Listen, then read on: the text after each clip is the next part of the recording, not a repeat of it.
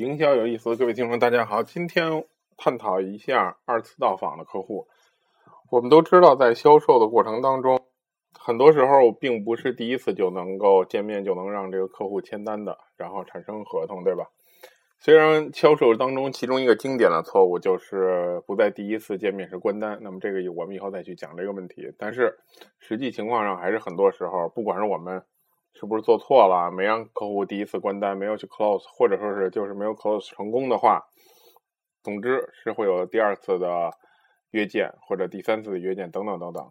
所以我们今天探讨一下第二次到访的客户。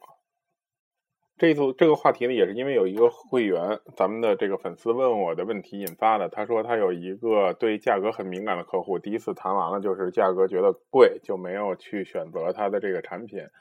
然后呢，约见他再见面，准备说第二第二天还是第三天，总之就是还有第二次再过来吧。然后这个会员问我，那这个怎么办？因为他对价格还是很敏感。那么我基本上就是跟他说，如果这个客户第二次还肯来的话，那么我相信他对价格是心里有数的。所以，当我们探讨第二次到访的客户时候，我们要探讨几个情况，就是这个客户到底经历了些什么，对吧？第一次在和第二次到访之间，我们很多时候讲就是要站在客户的角度去考虑问题嘛，那么叫换位思考。曾经我在早年间遇见这么一个客户，他就是。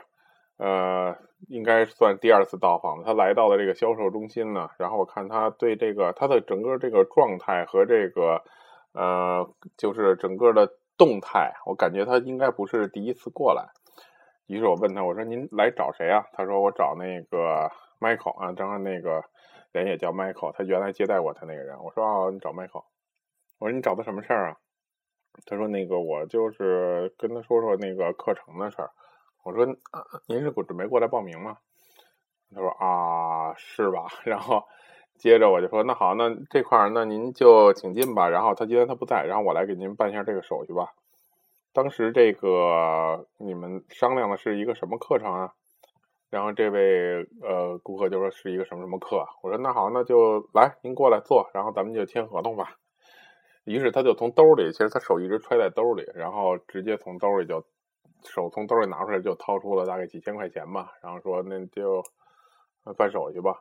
所以可见这个客户是完全做好了这个报名的准备的，对吧？然后他这个钱都在手里，然后都是不在钱包里，是在手里，在右手的这个兜里，然后手就攥着这个钱过来报名了。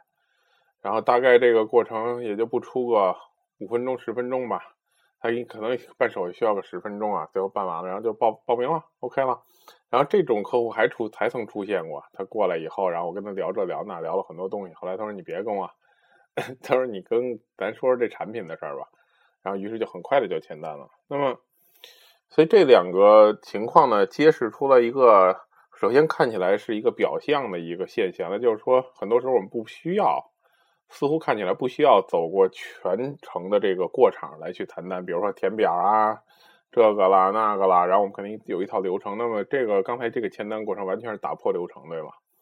它为什么能够打破这个流程呢？我们都说，其实当你到一个比较高的境界的时候，其实你就没有什么规则了，因为不是看不不是看得见的那些规则在在控制着你，而是说，其实你已经了解了大概这人经历过什么一个想法。那我是怎么想的呢？我们想象一下，如果你咨询过一个产品。然后你又去再去第二次，会是因为什么原因？第一次没有成功，没有去选择，那肯定有你的顾虑，对吧？那么抱着这个顾虑，我们会做一些什么事情呢？有几种可能性，一种是我们去来回去比较了其他的竞品，对吧？有一种可能性就是我们思前想后，然后还是觉得这个不错。还有一种可能性就是我们在第一次咨询产品之前受到了咨询产品的这个刺激呢。比如说，当时为什么就突然想去买这个产品去选购？那这个刺激又在这个阶段重新出现了一回。比如说，你想买手机，别人又说你手机烂了，然后就是别人本来就说你手机烂，后来该换了，然后你就去咨询看手机，看完了以后没买，回来以后过两天你的同事又说，哎，怎么还没换啊？这手机太烂了。于是，于是又刺激刺激了到你。所以有各种各样的可能性，还有可能你去选购了其他手机，可可能你去看了都试了，甚至你都买过几个其他手机，然后觉得不好又退了一个国产的山寨的或者一什么东西，然后你回来想一想，还是第一个咨询的不错。总而言之，客户经历了一个过程，在这个过程当中呢，他再次选择了你，也就是说，所谓叫二次到访，或者说不是非一次到访吧，都是客户基本上做了一个购买决定。在我的看来，那么我们要利用这个情况，我们要么就去了解一下他到底发生了些什么。如果他很快就能够报名签合同，那么应该很快的把这个顺序进行下去，签单就非常之快。如果我们又坐在那儿，又聊了一遍这个产品的特性啊、卖点啊、买点啊，又重新去认识，因为像刚才我给大家举例的这个客户，不是那么简单能签的。很多人会觉得很简单，但是想一想，你会问他是来找人来的吗？还是你就想问他您是来咨询的吗？然后他可能什么都不说，又跟你走了一遍全流程，再听听这个东西是不是这样的，这课是不是这个课，或者说整个价格是不是这价格？何必呢？对吧？那么这其实是发生在我们销售人员当中很多的这个问题。咱先且不说这个第二次到访怎么约过来，约二次到访和这个第二次约见客户见面又是一套技巧，对吧？咱先说，如果到了。你可能又没怎么好好约，甚至约，那这个情况下，这往往客户买单的意愿极其强烈。那么我们应该去了解到客户是怎么想的，去洞察他的这个整个的思维一个过程，或者这几天发生了些什么。那么通过这个，我们去很快的就能把这个合同拿下。所以我们说，二次或者三次或者多次到访客户承担率是极高的，但是我们没有必要。再去重新介绍一遍产品，等等等等等等，因为他已经听过一遍了，你再说一遍，其实有时候客户不会阻止你，你愿意说说吧，他会再听一遍。那这个时候我们又处处于了一个怎么说呢，叫很被动的状态，或者说我们叫在明面，我们他在暗面，因为他他知道到底具体发生了些什么，而我们又是一无所知的傻呵呵的，从头到尾的。有时候执行力特高的团队更容易这么干，但是有时候不是执行力高了，或者说是这团队人都不动脑子。那么又会重新干一遍，完全没有意义。最后把一个特别容易的单，因为言多语失，你又说错了话，于是特好的单又给谈没了。这种情况太可惜。